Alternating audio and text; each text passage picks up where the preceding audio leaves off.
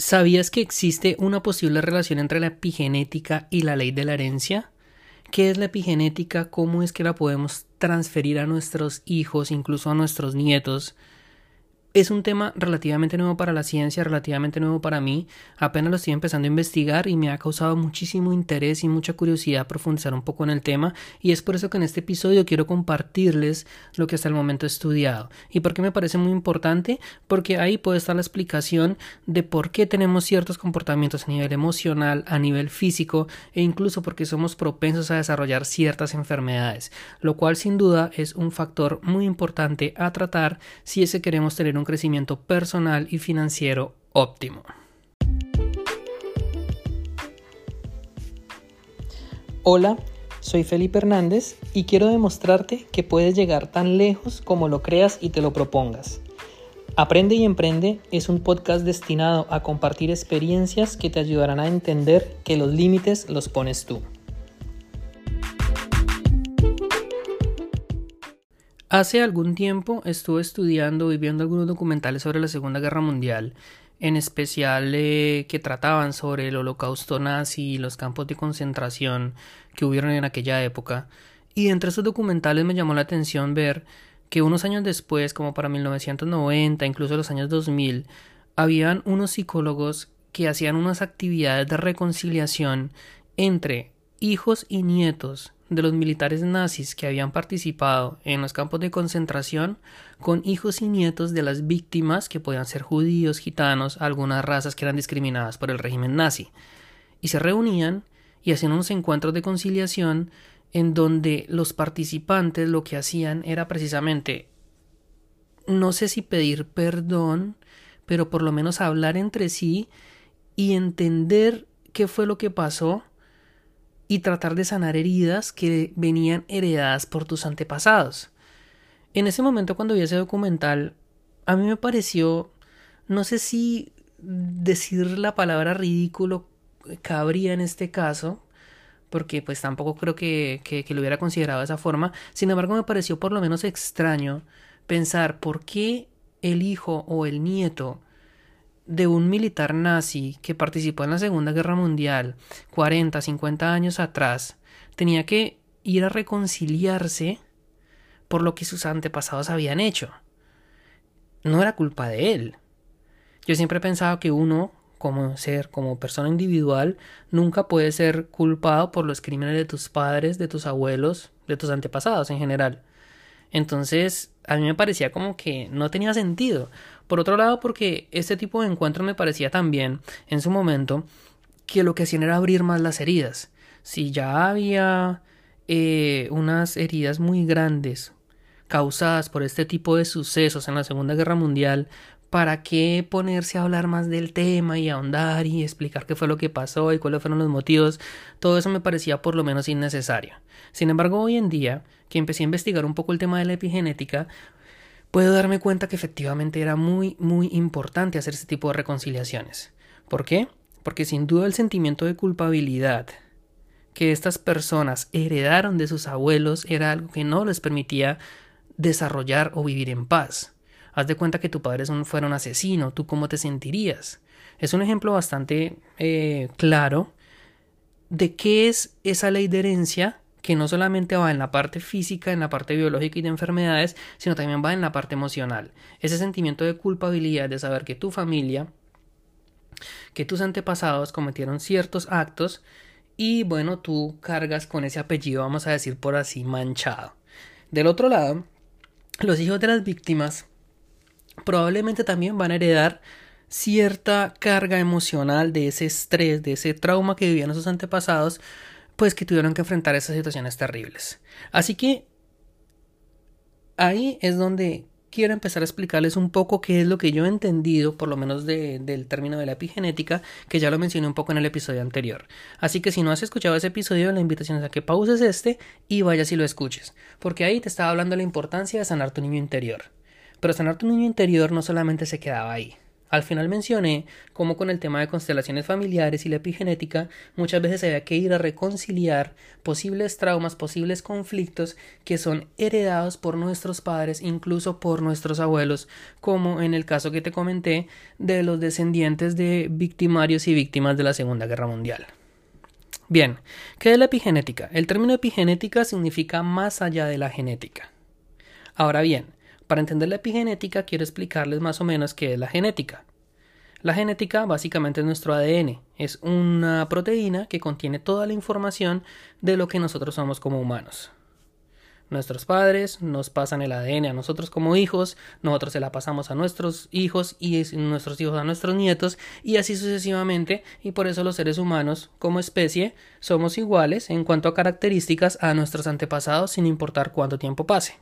Los animales también tienen una genética diferente a la nuestra y es lo que hace que las especies se mantengan como tal. Ahora bien, el cuerpo humano tiene células, que es la unidad principal del cuerpo, y esa célula contiene toda la carga genética que hemos heredado. Ahora bien, las células, independientemente de qué función cumplan, pueden ser células de la piel, pueden ser células de los ojos, pueden ser células del cerebro, de algún órgano, todas contienen la misma información de ADN. ¿Qué significa esto? Que todas las células tienen las mismas características, la misma información y por ende deberían ser iguales, sin embargo en la práctica no lo son. Las células que están en los ojos tienen funciones muy distintas a las que están en la piel. Pero ¿cómo es que esas células tienen funciones distintas? Porque esa información de ADN que ellos tienen, que cada célula contiene, cada una la va a interpretar de una manera diferente. O va a tomar lo que necesita de esa información. Entonces, las células que están en los ojos van a tomar la información que requieren para poder ver, para hacer que los seres humanos veamos. Las células que están en el corazón pues van a tomar la información que necesita para que este órgano funcione ópticamente y óptimamente y sencillamente van a desechar la otra información. Ahora bien, ¿qué es lo que hace que estas células se comporten de esa manera? Y interpreten la información del ADN de la forma en la que más les conviene por qué unas células se comportan distintas a otras cuando la información es la misma. Es ahí donde entra la epigenética. ¿Qué es la epigenética? Es lo que le va a decir a las células qué información deben priorizar, cómo la deben leer, cómo la deben entender. Para colocarlo en términos un poquito más claros, haz de cuenta que la información del ADN es un libro que tú puedes leer y la epigenética es lo que te va a decir a ti cómo lo vas a interpretar. A qué le vas a dar prioridad y a qué no. Ahora bien, la parte genética no se puede cambiar. Si tú naces con cierta enfermedad, vamos a decir síndrome de Down, por ejemplo, que son enfermedades de tipo genético, no se pueden alterar. Ya si naciste así, así te vas a quedar de por vida. El comportamiento epigenético sí cambia, sí evoluciona digamos, no es el mismo en la epigenética que tú tienes cuando estás en la etapa de la pubertad, en el caso, digamos, las mujeres cuando están en embarazo, en ciertas etapas de la vida puede adaptarse.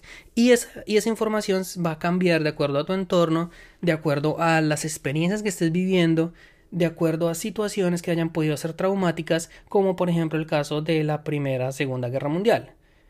Cuando tú vives esa situación de estrés extremo, en la que tienes que aguantar hambre, en la que estás en el peligro de que vas a morir en cualquier momento, tu entorno se va a alterar y la parte epigenética se va a desconfigurar o se va a configurar de cierta forma que va a colocar a tus células en modo defensivo, por ponerte un ejemplo.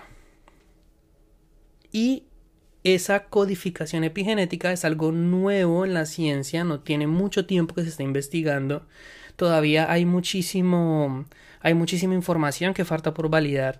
Sin embargo, quería comentarles eh, de algunos estudios que sí que se han hecho y que ejemplifican un poco más de lo que estamos hablando. También en la Segunda Guerra Mundial hubo una época en la que eh, Holanda estuvo ocupada por los nazis y hubo una hambruna generalizada en todo el país. Recorte de provisiones, etc.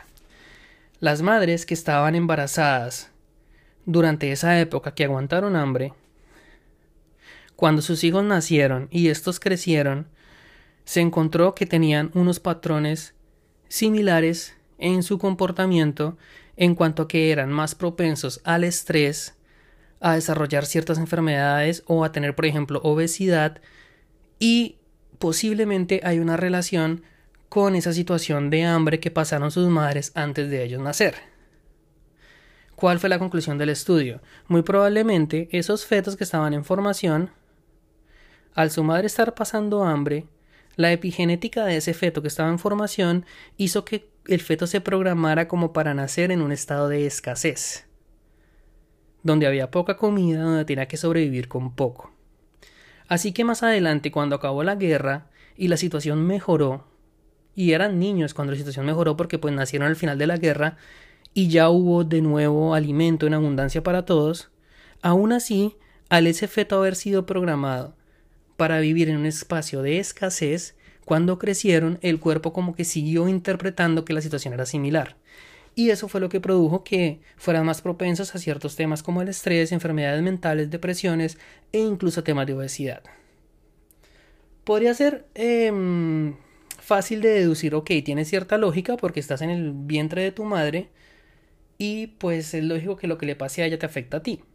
Sin embargo, todo parece indicar que esa misma configuración epigenética que esas madres embarazadas durante la hambruna le pasaron a sus hijos también se puede transmitir a sus nietos, que no tuvieron nada que ver, que ni siquiera estaban, pues, o sea, sus padres apenas eran unos fetos en el vientre de sus madres.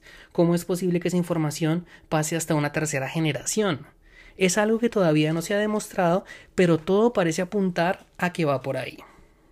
Un segundo estudio similar se hizo durante el genocidio de Ruanda, también con madres que vivieron este estrés prácticamente de, de perder la vida. El genocidio de Ruanda fue pues uno de los sucesos más tristes de la historia moderna. Aproximadamente 800.000 personas perdieron la vida en menos de un mes. Una masacre totalmente absurda. Que bueno, pues los que les interesa la historia pueden investigar qué fue lo que pasó ahí. Y de vuelta, los hijos de estas madres también empezaban a presentar estos síntomas. Ya con estos dos estudios podríamos decir que X es igual a 2. Pasó en la hambruna de Holanda, pasó con el tema de genocidio de Ruanda. Son estudios nuevos, no son muy em, aceptados por la comunidad científica en general, sin embargo ya empiezan a mostrar indicios de que probablemente si haya algo interesante por ahí que se deba, a lo que se le deba prestar atención y muy seguramente en los años que van a venir, pues los científicos van a estar investigando mucho más a profundidad estos temas. Lo interesante como te decía, no es solamente que lo transfieras a tus hijos, sino que esa misma carga epigenética se pueda transmitir a sus nietos y a saber cuántas generaciones adelante. Los seres humanos tenemos el genoma y tenemos el epigenoma. El genoma ya sabemos que se transmite genéticamente, pero el, epigenoma también se puede transmitir. Y el epigenoma precisamente lo que le va a decir a tus células cómo deberían comportarse y cómo deberían interpretar la información que tienen. En la parte médica y de algunas enfermedades como enfermedades autoinmunológicas donde el cuerpo mismo se ataca o en, las, en la presentación por ejemplo de cánceres tiene mucho que ver la epigenética porque hay algo mal que no está funcionando bien que hace que tus células empiecen a reproducirse de una manera peligrosa para tu organismo. Y por eso es que si tus padres o tus abuelos sufrían de cáncer, probablemente tú tengas cierta o seas propenso también a desarrollarlo. Eso en cuanto a la parte de enfermedades eh, físicas, en lo cual pues se entiende que es así y ya hay un consenso un poquito más avanzado en la parte científica de que efectivamente hay una relación muy grande en la parte de estas enfermedades. Pero ahora bien, en la parte emocional, en la parte psicológica, es lo que todavía no es tan sencillo de mostrar. Sin embargo, como les decía, evidentemente hay algo ahí que hace que lo que nos esté pasando a nosotros se lo podamos transmitir a nuestros hijos y a nuestros nietos y así sucesivamente. De igual forma, nosotros tenemos una ley de la herencia que no solamente es genética, sino también epigenética. Los ejemplos de estas guerras o del genocidio de Ruanda, pues estamos hablando de casos un poco más extremos, de violencia, pues una guerra mundial, un genocidio. Eh, hay mucha información de la cual se puede investigar. Sin embargo, todo indica que no necesariamente tienen que pasar ese tipo de sucesos para que haya una alteración en la epigenética de las personas.